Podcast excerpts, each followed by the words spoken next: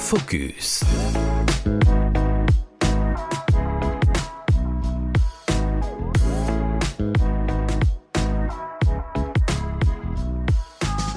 Euh, bonjour à tous. Pour ce nouveau focus sur Radio Alzheimer, eh bien, nous accueillons euh, le président de l'association France Alzheimer et maladies apparentées, Joël Jaouen, et nous abordons avec lui euh, le bilan de l'année 2023 ainsi que les perspectives de l'année 2024.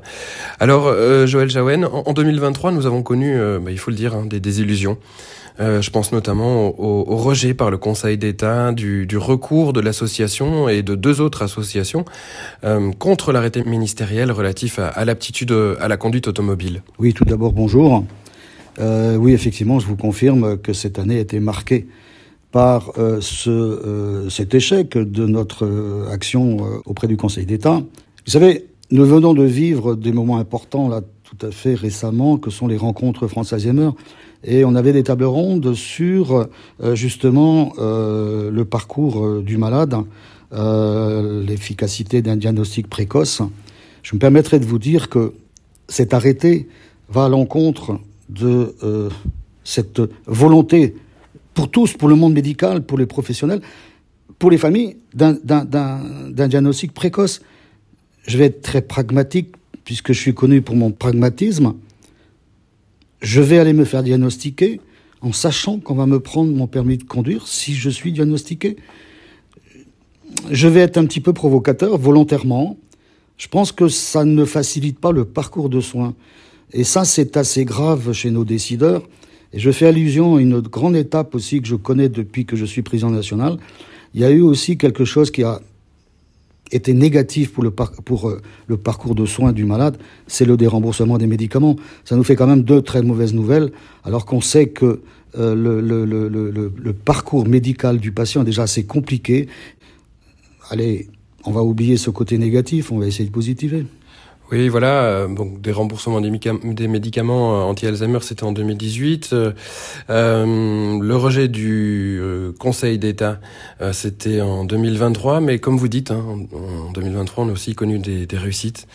on peut notamment penser au succès de la Journée mondiale Alzheimer, à la première édition de la course Mémorène, avec Marie-Josée Pérec, qui va devenir marraine de l'association. On peut aussi penser au développement des activités physiques adaptées sur tout le territoire, avec le tennis maintenant, après le tennis de table. Il y a certaines assos qui se sont même lancées dans le golf. Euh, on peut aussi penser à la signature d'une convention avec la gendarmerie nationale pour continuer à sensibiliser les acteurs de proximité.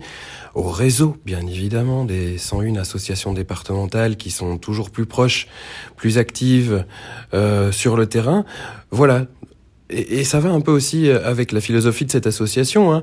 On préfère voir euh, le verre à moitié plein qu'à moitié vide, et il y a quand même des raisons de se réjouir. Hein. Ah, je vous le confirme. Et vous avez vu, Laurent, vous êtes lancé dans une liste euh, qu'on pourrait encore allonger. Ça prouve quelque chose au niveau de notre organisation. C'est que quand même nous sortons, c'est assez récent, d'une période très compliquée qu'était la Covid qui a fait du dégât un peu partout dans la société, mais y compris dans le monde associatif, y compris chez France Alzheimer.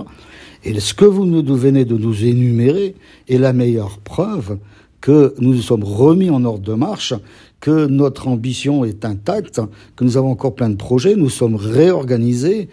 Et je suis, alors le verre à moitié plein, je suis absolument pour cette image. Alors, autre bonne nouvelle, hein, ce sont les avancées en matière de recherche avec euh, bah, l'annonce en 2023 de deux traitements euh, qui passent les phases 3 de tests cliniques aux États-Unis et, qui pourraient ralentir le déclin cognitif. Alors, ce n'est pas encore un traitement curatif, mais voilà, c'est une belle avancée, une raison d'espérer. Complètement. Et je vais euh, répéter une partie de ma conclusion des rencontres qu'on vient de vivre auxquelles on faisait allusion. Nous avions des tables rondes très très riches, des thèmes très très riches. Et j'ai conclu ces rencontres en disant, voilà, aujourd'hui c'est une date à retenir, ce 12 décembre 2023, c'est la première fois, c'est la première fois que grâce à toutes ces explications d'avancée de la science et de, de, de, des progrès qu'on peut faire dans la recherche des médicaments, nous avons prononcé le mot espoir. C'est un mot que nous ne prononcions pas. Aujourd'hui, Aujourd'hui, et je pense que je martèle cette information, oui, oui, allez, on peut employer ce mot espoir, Vous imaginez la, grande avancée que ceci représente pour nos familles. Il n'empêche quelque part que, allez, soyons raisonnablement optimistes, mais surtout conscients de que la recherche n'est pas encore au rendez-vous de ce que nous attendons pour demain. En attendant, soyez persuadés, soyez persuadés que nous resterons dans l'accompagnement au quotidien et que parallèlement, c'est un petit vœu que je formule, je suis un petit peu frustré lors des journées mondiales. Médiatiquement, aujourd'hui, depuis, je pense que depuis deux, trois ans, on fait un focus sur la recherche. Je me permets de dire que nous n'avons pas de, de leçons à recevoir dans ce domaine, puisque dans une des missions principales de France Alzheimer, nous sommes aussi des acteurs financeurs de la recherche. Nous en sommes conscients.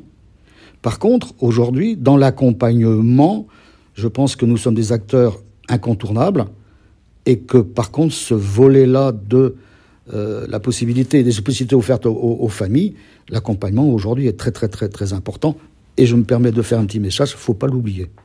Oui, c'est ça, c'est ce que j'allais vous demander. Hein, pour 2024, qu'est-ce qu'on peut attendre, espérer euh, eh C'est exactement ça. Euh, tant qu'il n'y a pas de traitement curatif, euh, eh c'est continuer à, en tout cas côté associatif, à s'investir dans l'accompagnement des personnes malades et des aidants notamment, mais aussi voilà les autres missions de l'association.